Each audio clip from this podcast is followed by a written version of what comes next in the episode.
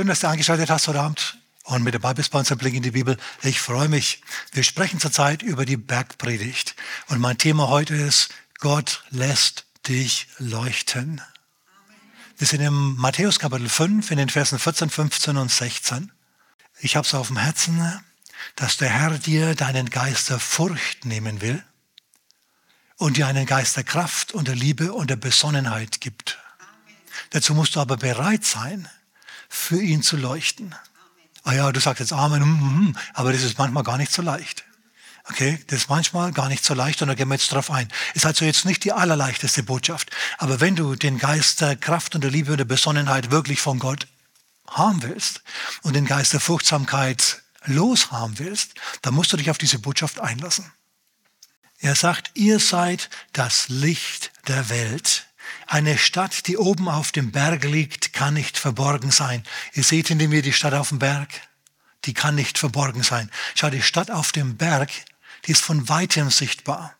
Wenn du durch die Landschaft stolperst, ja, der, der Wanderer wird von der Nacht überrascht und er ist im Wald und er denkt sich, Mensch, es kommen schon unheimliche Geräusche aus dem Wald.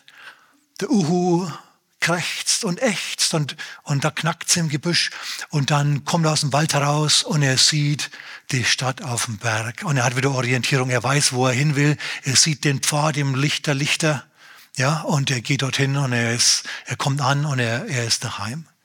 Die Stadt auf dem Berg ist wie ein Leuchtturm. Ein Leuchtturm hat auch einen Zweck. Okay, wenn Jesus also sagt, ihr seid das Licht der Welt, ihr seid die Stadt auf dem Berg, und eine Stadt, die besteht aus vielen kleinen Lichtern. Na, so die Gemeinde, die besteht auch aus vielen kleinen Lichtern. Und eines dieser kleinen Lichter bist du. Aber du bist wichtig. In der Summe ergeben wir dann dieses Licht. Wenn also der Herr sagt, wir sind die Stadt auf dem Berg und äh, wir, er wird den, das, das Licht nicht unter den Scheffel stellen und diese ganzen Dinge, dann bedeutet das, dass wir, du und ich, dafür da sind, Orientierung zu geben. Du leuchtest dadurch, dass du Orientierung gibst als Christ. Ja, Jesus selber sagt von sich, ich bin das Licht der Welt. Na, wer mir, wer mir nachfolgt, der geht nicht im Dunkeln, sondern der, der weiß, wo es lang geht. Wenn Jesus das Licht der Welt ist und wir folgen ihm nach, dann werden wir auch zum Licht der Welt, dann können Leute uns nachfolgen. Also Licht der Welt zu sein, statt auf dem Berg zu sein, bedeutet nichts anderes als ein Vorbild für andere zu sein wenn du bereit bist, ein Vorbild für andere zu sein, und das ist manchmal gar nicht so einfach, dann wird der Herr dir Leuchtkraft geben, er wird dich exponieren. Schau, wie eine, wie eine Lampe, die stellt mir ja wirklich nicht unter den Scheffel oder so, sondern die stellt mir ja, die macht man ja prominent, auf die deutet man ja hin. Nicht wahr? So Gott will dir also durchaus eine gewisse Prominenz geben in bestimmten Gruppen, nicht überall, aber in bestimmten Kreisen sollst du definitiv leuchten. Wenn du zur Tür reinkommst, sollen Leute sagen, ah ja, er oder sie. Hm, hm. Und die werden aufblicken zu dir und werden sich an dir orientieren. Und es fühlt sich gut an. Aber es kann auch anstrengend sein, denn die Leute lieben das Licht nicht immer. Habe viele sagen, du kannst glauben, was du willst, aber halt die Klappe. Geh und bet in deinem Kämmerlein, aber komm nicht hier in den öffentlichen Platz und, und versuch hier deine Religion uns überzustülpen. Aber was sagt Jesus? Er sagt, mir ist gegeben alle Macht in Himmel und auf Erden. Jetzt geht hin und lehrt alle Völker. Er sagt nicht, haltet die Klappe und betet im Kämmerlein nur, sondern er sagt, lehrt alle Völker. Das kannst du nur machen, wenn du vor den Völkern stehst und sie ansprichst. Amen. Der Herr hat dich dazu bestimmt, die Richtung vorzugeben. Und es ist eine Herausforderung. Wir machen uns jetzt mal gar nichts vor. Du musst da nämlich auf Standpunkten beharren, die unpopulär sind. Und das machen die Leute nicht gern. Alle gehen gern mit dem Strom, da ecken sie nicht an. Meine Frau und ich, wir sind gestern oder vorgestern spazieren gegangen. Es war minus sieben Grad oder so. Und es war Ostwind. Und es war kalt. Es war wirklich, wirklich kalt. Und wir laufen also gegen den Wind, wir lehnen uns in den Wind hinein, okay? Und, und, und gehen nach vorne und meine Frau kriegt rote Bäckchen und eine rote Nase in ihrer Vermummung und ich, ich auch quasi vermutlich, haben wir selber nicht gesehen, ja. Aber wir kämpfen da also und gegen den Wind, bis wir dann dort sind, wo wir immer umkehren. Dann kehren wir um und laufen zurück und plötzlich ist der Wind hinter uns und plötzlich ist es alles eigentlich ganz angenehm, warm, Sonne scheint. Was ist das Problem? Schau, mit dem Wind zu gehen ist viel leichter als gegen den Wind. Und du bist dazu berufen. gegen den Strom zu schwimmen, gegen den Wind zu gehen, auch wenn er kalt ist. Das wollen nicht viele, das können nicht viele, aber das ist dein Ruf. Und wenn du diesen Geist der Furchtsamgeist, diesen Geist des Mimimi, diesen Geist des Selbstmitleids loshaben willst und der Kraft und der Liebe und der Besonnenheit haben willst, dann musst du dich darauf einlassen. Ab und zu muss ich eben unbeliebte Standpunkte vertreten. Du musst sie nicht rüberbringen wie ein Depp, okay? Du musst auch nicht ständig über Kleinigkeiten und Großigkeiten und so weiter dich aufregen. Du musst nicht alles kritisieren, aber manches schon. Schau, Johannes der Täufer zum Beispiel, der hat Herodes kritisiert, weil der seinem Bruder Philippus die Frau ausgespannt hat. Und er sagt zum König, es ist dir nicht erlaubt, sie zu haben. Das ist mutig. Die Wahrheit zu den Mächtigen zu sprechen, ist schwierig. Verstehst du, Johannes ist hier quasi der Bauer auf dem Traktor, der protestiert. Das sollst du nicht. Und was passiert? Er wird tatsächlich kommt er in Schutzhaft. Schutzhaft. Der König beschützt ihn vor seiner Geliebten oder vor seiner Frau, vor seiner illegitimen Ehefrau. Weil die Herodias, die will nämlich ihn killen. Und der Herodes will das nicht, weil er ist ein netter Mann, der Johannes. Also ist er jetzt zu seinem Besten im Knast. Nur im Gefängnis verliert er dann trotzdem zum Schluss seinen Kopf. Das ist nicht gut, aber wir müssen Folgendes bedenken. Johannes hat seinen Lauf vollbracht, vollendet. Er hatte nichts mehr groß zu gewinnen, okay? Er hat seine Aufgabe getan und der Herr hat ihn dann halt einfach heimgeholt. Wir will gerne in den Knast dafür, dass er den Mächtigen die Wahrheit sagt. Das will doch keiner, ist doch klar. Aber Johannes hat es trotzdem getan. Johannes hat sein Licht leuchten lassen. Johannes war auch nicht ängstlich. Johannes war kühn wie ein Löwe. Das ist die eine Seite. Also es kann dir passieren, dass du verhaftet wirst, es kann dir passieren, dass du den Kopf verlierst. Aber nur dann, wenn der Herr sagt, ey, du bist sowieso fertig hier unten. Wenn der Herr sagt, du bist nicht fertig, dann können sie versuchen, dich über eine Klippe runterzuwerfen in die Tiefe. Und weißt du, was du machen wirst? Du wirst dich losreißen und wirst einfach durch ihre Mitte hindurch weggehen. Man wird dir nichts anhaben können. Man wird dich in die Löwengrube stecken, weil du nicht nach jeder Pfeife getanzt hast, nach der Pfeife des idiotischen Gesetzes des Königs, zu dem er überlistet wurde. Darius seinerzeit war ja eigentlich ein guter Mann. Er ist in, in, in die Löwengrube gekommen. Was ist ihm dort passiert? Nichts. Und wer ist dann hinterher in die Löwengrube gewandert, nachdem Daniel wieder rausgezogen wurde, auf Befehl des Königs? Seine Ankläger. Denn die waren die Bösen wichtig. Ich sagte mal eins, wenn einer dem Volk nicht dient, sondern seine Machtspielchen betreibt und Mist baut ohne Ende, dann kommt Gott eines Tages und sagt, okay, jetzt ist gut. Weg mit dir und wir fangen neu an mit anderen Leuten. Hat er damals gemacht, wird er auch in unserer Zeit machen. Danke für das Donner der Amen, aber es ist trotzdem so. So, wir haben also Daniel, der aus der Löwengrube gerettet wird. Wir haben Shadrach, Messach und Abednego, die allen Ernstes in den Feuerofen geworfen werden. Ich meine, so richtige Verfolgung, heiße Verfolgung erleben. Und alles, was ihnen passiert in diesem Feuerofen, ist es, dass ihre Fesseln verbrennen. Statt dass sie ins Gefängnis wandern, werden sie befreit. Also, verstehst du, der Aufenthalt im Feuergefängnis ist für sie befreiend. Lass das mal einsinken. Das ist der Hammer. So, die waren damals Salz der Erde und Licht der Welt. Die waren damals an prominenter Stelle Vorbilder. Und sie haben es wunderbar gemacht und Gott hat sie bewahrt. Er hat sie wieder und wieder bewahrt. Er hat ihnen große Siege vermittelt. Und ich könnte weitermachen mit vielen anderen. Paulus ist wieder und wieder gerettet worden. Na, so, ja, man taucht ihn unter, aber er kommt wieder hoch, jedes Mal. Und, und jedes Mal hat er dann ein weiteres Zeugnis und einen weiteren Triumph. Auf das musst du dich zwingend auch einlassen, wenn du Licht der Welt sein willst. Und wenn du diesen Geist der Kraft und der Liebe und der Besonnenheit in einem größeren Maß haben willst, du musst wirklich sagen, okay, Welt, ich pfeif auf dich und Herr, ich schau auf dich. Gut, aber jetzt lassen wir noch ein bisschen praktisch werden. Wie genau können wir das sein, Licht der Welt? Auf welchen Standpunkten müssen wir zwingend dauerhaft beharren? Im 1. Mose Kapitel 1. Na, Im Anfang schuf Gott Himmel und Erde und die Erde war wüst und leer. Na, und der Geist Gottes schwebte über den Wassern und Gott sprach. Was hat er gesagt? Licht sei, hat er gesagt. Und dann ging es Licht an und dann war das Tohu Wabohu sichtbar und dann hat Gott begonnen, neu zu organisieren. Und so ähnlich ist es mit der Bergpredigt und mit den Dingen, die ich jetzt gleich sagen werde, auch. Jesus, das Licht der Welt, gibt dir mit seinen Worten Licht. Dein Wort ist meines Fußes Leuchte und ein Licht auf meinem Pfad, ja? Er sagt dir also, was Sache ist.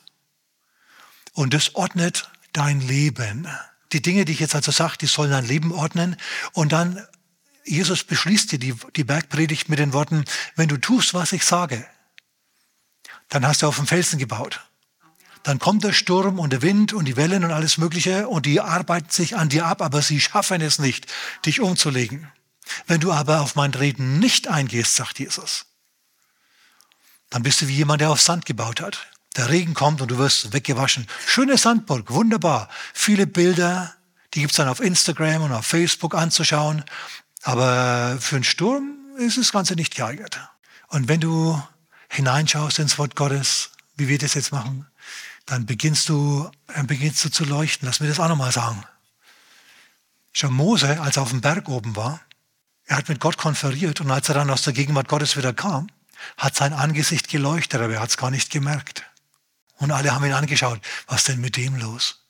Leuchten ist, du stehst für Gottes Werte ein. Die sich in Taten niederschlagen, wohlgemerkt, nicht nur in Besserwisserei. Ich lese vielleicht die Verse hier, Matthäus noch ganz kurz. Ihr seid das Licht der Welt, eine Stadt, die oben auf dem Berg liegt, kann nicht verborgen sein. Man zündet auch eine Lampe, keine Lampe an und setzt sie unter den Scheffel, sondern auf das Lampengestell und sie leuchtet allen, die im Haus ist. Du sollst allen in der Firma leuchten, allen in der Familie leuchten, allen im Sportverein leuchten, soweit es möglich ist.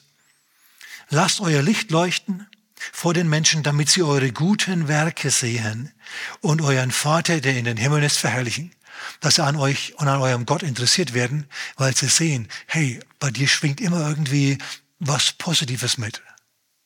Bei dir schwingt immer irgendwie was Auferbauendes mit. Bei dir merkt man irgendwie immer den Geist des Glaubens, den Geist der Möglichkeit, den Geist der Hoffnung. Irgendwie ist an dir was anders. Hast du das drauf? Verbreitest du Hoffnung, wo du hingehst? Wir sprechen über Licht sein. Du bist die Stadt auf dem Berg. Und das gehört dazu. Amen. Und orientieren wir uns einfach ganz plump an den zehn Geboten. Ist gar nicht so dumm. Wir glauben an einen Gott. An einen Gott, der Himmel und Erde geschaffen hat. Für uns ist nicht das Universum oder der Planet Gott, sondern für uns ist Gott Gott, der den Planeten geschaffen hat. Und damit da keine Missverständnisse aufkommen, dieser Gott hat sich in Jesus von Nazareth geoffenbart. Okay, ist also nicht Gott abstrakt, sondern nee, ein ganz konkreter Gott. Im Anfang war das Wort und das Wort war bei Gott und das Wort war Gott. Durch das alle, ist alles geworden und so weiter. Johannes Kapitel 1, Vers 14. Und das Wort wurde Fleisch und wir sahen seine Herrlichkeit. Die Herrlichkeit des Eingeborenen vom Vater.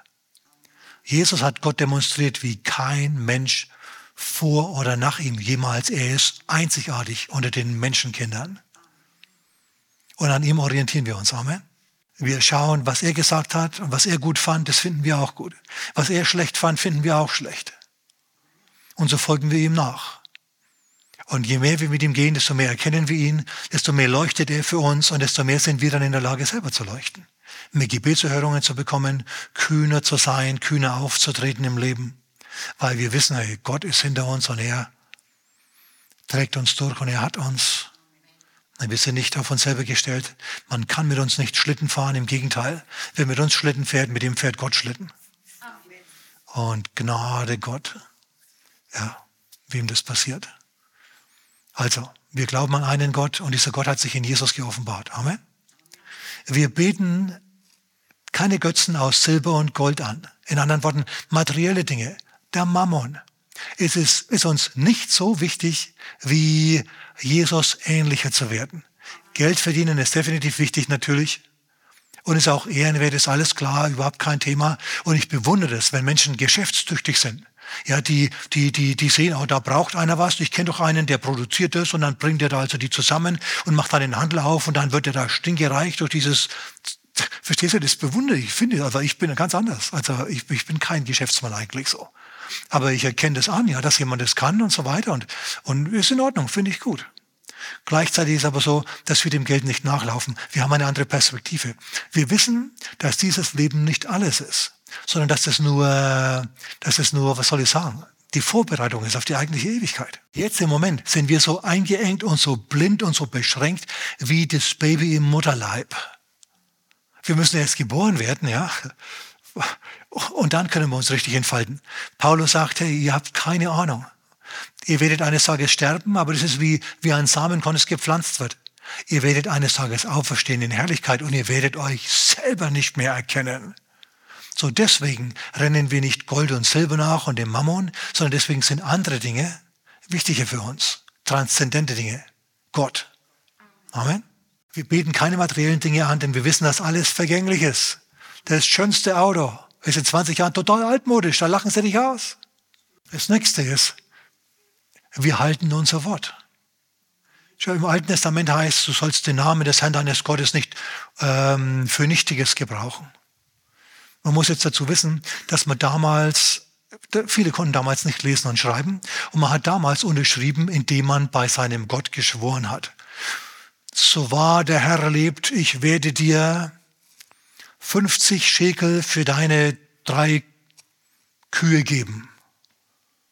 Dann hat er gewusst, okay, der hat es beim Herrn geschworen, so war der erlebt. Wenn er das jetzt nicht hält, kommt ein Fluch auf ihn, alles klar, gut. Das war deren Art und Weise zu unterschreiben.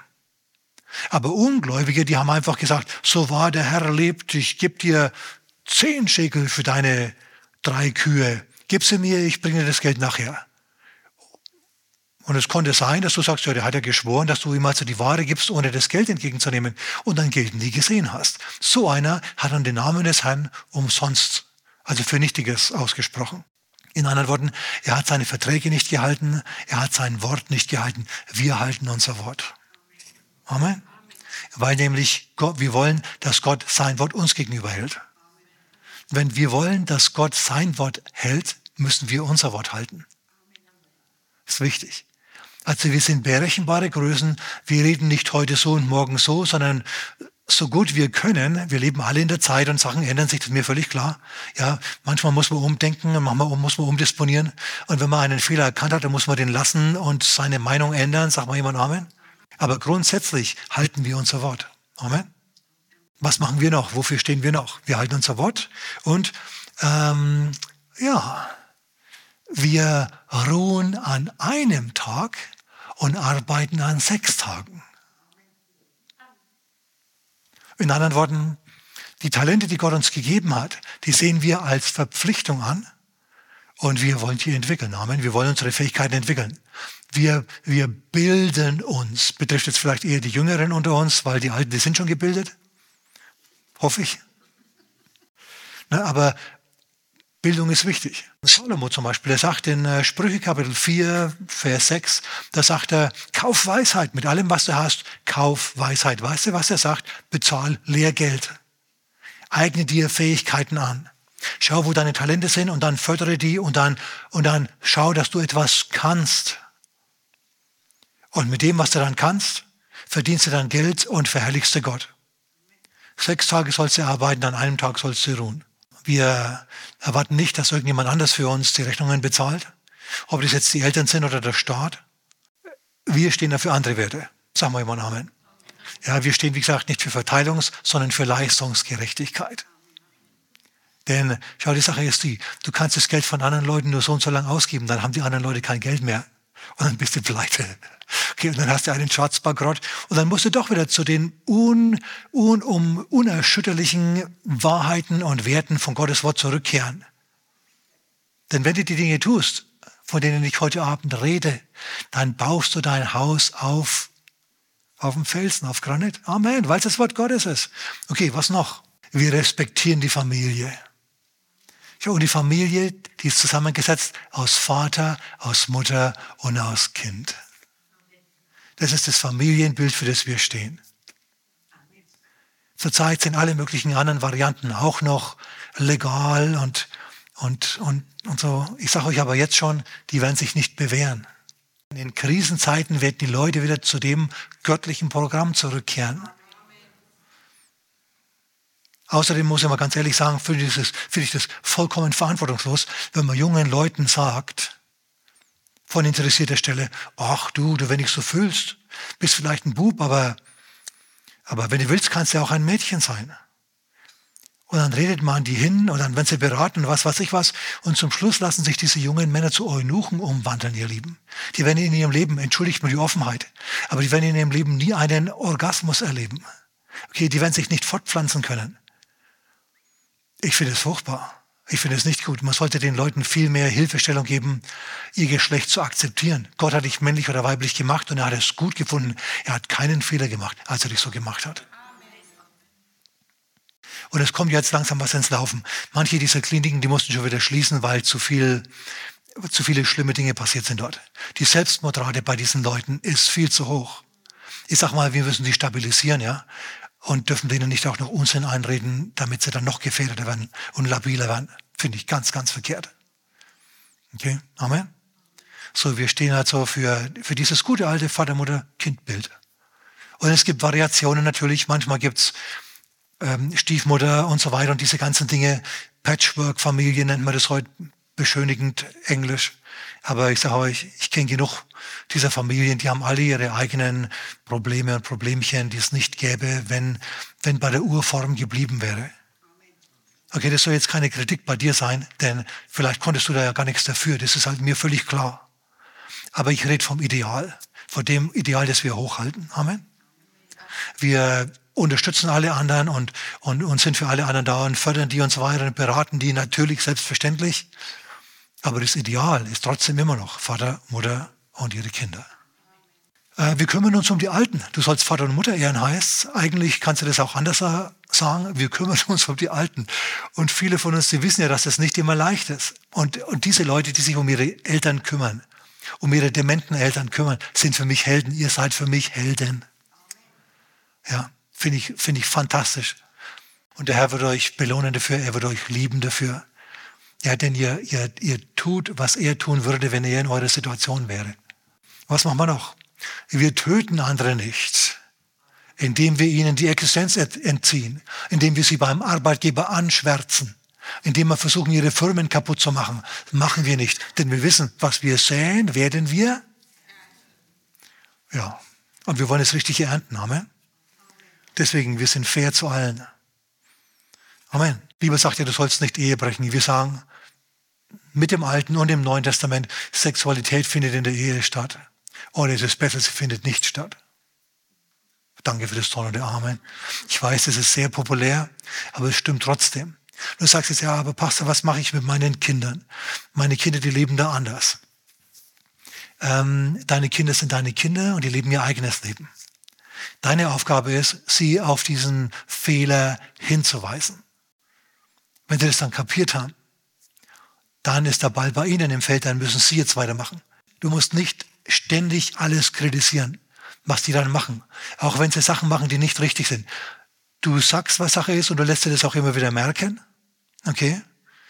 Aber ansonsten kommst du nicht ständig und kritisierst ständig, denn sonst machst du die Tür zu und es ist ein Kommunikationsproblem dann. Es ist dann, da ist nichts gewonnen. Ich kenne Prediger, Verdammnisprediger.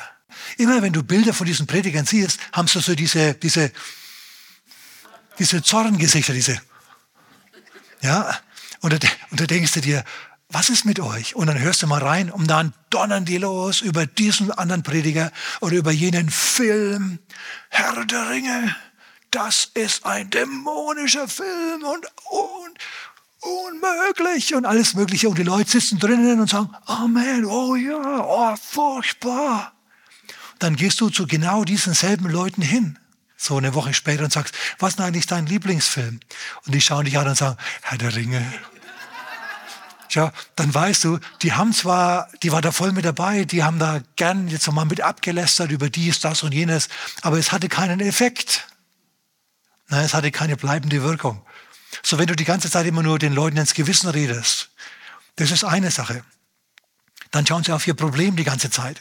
Aber es ist doch viel besser, Gnade zu predigen, dann schauen sie auf Jesus. Und ich sage da mal eins, wenn sie erkennen, wie gut das Leben mit Gott ist und mal ein wenig selber Gebetserhörungen haben, du, dann wollen die gar nicht mehr den ganzen Mist anschauen und Zeugs tun. Amen. Wichtig vielleicht noch, du sollst nicht stehlen, wir respektieren Privateigentum. Und für Politiker wäre es auch gut, wenn sie Privateigentum respektieren würden und Steuern massiv senken würden und alle möglichen ideologischen äh, Aktivitäten und Aktionen und Pläne und Vorfeldorganisationen einfach abschaffen würden. Abschaffen würden. Und die Leute wieder Leute sein lassen würden, dann hätten wir wieder mehr Fortschritt. Denn der kommt aus den Leuten, der kann nicht von oben vorgegeben werden. Amen. Okay, also wir respektieren Privateigentum, wir klauen nicht andere Leute Güter. Und wir verleumden andere nicht, indem wir ihren Ruf schädigen. Ich meine, das habe ich schon angesprochen vorhin. Und vielleicht noch ein ganz, ganz wichtiger Punkt, der uns selber immer nicht, oft nicht bewusst ist. Wahrscheinlich das perfideste Werkzeug des Satans. Das ist der Neid. Leute merken gar nicht, dass sie neidisch sind. Wenn sie andere kritisieren, einfach so. Es ist Neid auf den Segen des anderen. Der macht was, was du gerne tun würdest oder er kann was oder er hat was, was du gerne hättest. Magst du ihn schlecht? In Wirklichkeit ist es nichts anderes als Neid. Neid. Aber ich sage dir mal eins, Gottes Bach ist voller Wasser, auch für dich. Deswegen musst du nicht neidisch sein. Du bist dann geistlich reif und erwachsen, wenn du dem anderen seinen Segen gönnst und für ihn betest und zu ihm sagst, oh Herr, zum Herrn sagst, oh Herr, ich danke dir, dass du solchen Segen solchen Leuten gibst. Herr, dann ist auch für mich noch Wasser in deinem Bach. Amen. Das ist die Haltung, die wir haben und das ist die Haltung, auf der wir bestehen. Wenn also jemand über andere herzieht oder so, dann schaust du einfach nur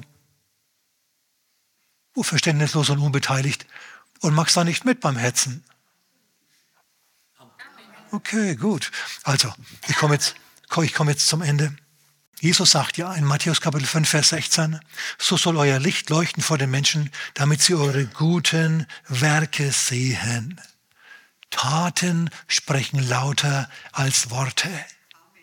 Deswegen, wenn der Chef mal dich eine halbe Stunde nach, nach, nach Betriebsschluss nochmal braucht, aus irgendeinem Notgrund heraus, dann, dann sag, okay, gut, ich mache mit. Sei eine berechenbare Größe. Sei jemand, dessen, an dessen Taten man sieht, dass er anders ist. Amen. Okay, da kann man noch viel drüber sagen. Ich muss jetzt zum Ende kommen. Oh, lasst uns nochmal beten. Herr, wir danken dir für deinen guten Willen uns gegenüber und dass du uns anlächelst, dass dein Lächeln über uns erstrahlt, Vater. Wir danken dir. Jetzt hilf uns, oh Herr, nach diesen Maßgaben, die wir heute gehört haben, zu leben. Oh Vater, wir bitten dich in Jesu Namen, dass du uns da Weisheit gibst und Können gibst. Und Vater, wir sprechen zur Furchtsamkeit weich von uns. Und Herr, wir danken dir für den Geist der Kraft und der Liebe und der Besonnenheit in Jesu Namen. Amen.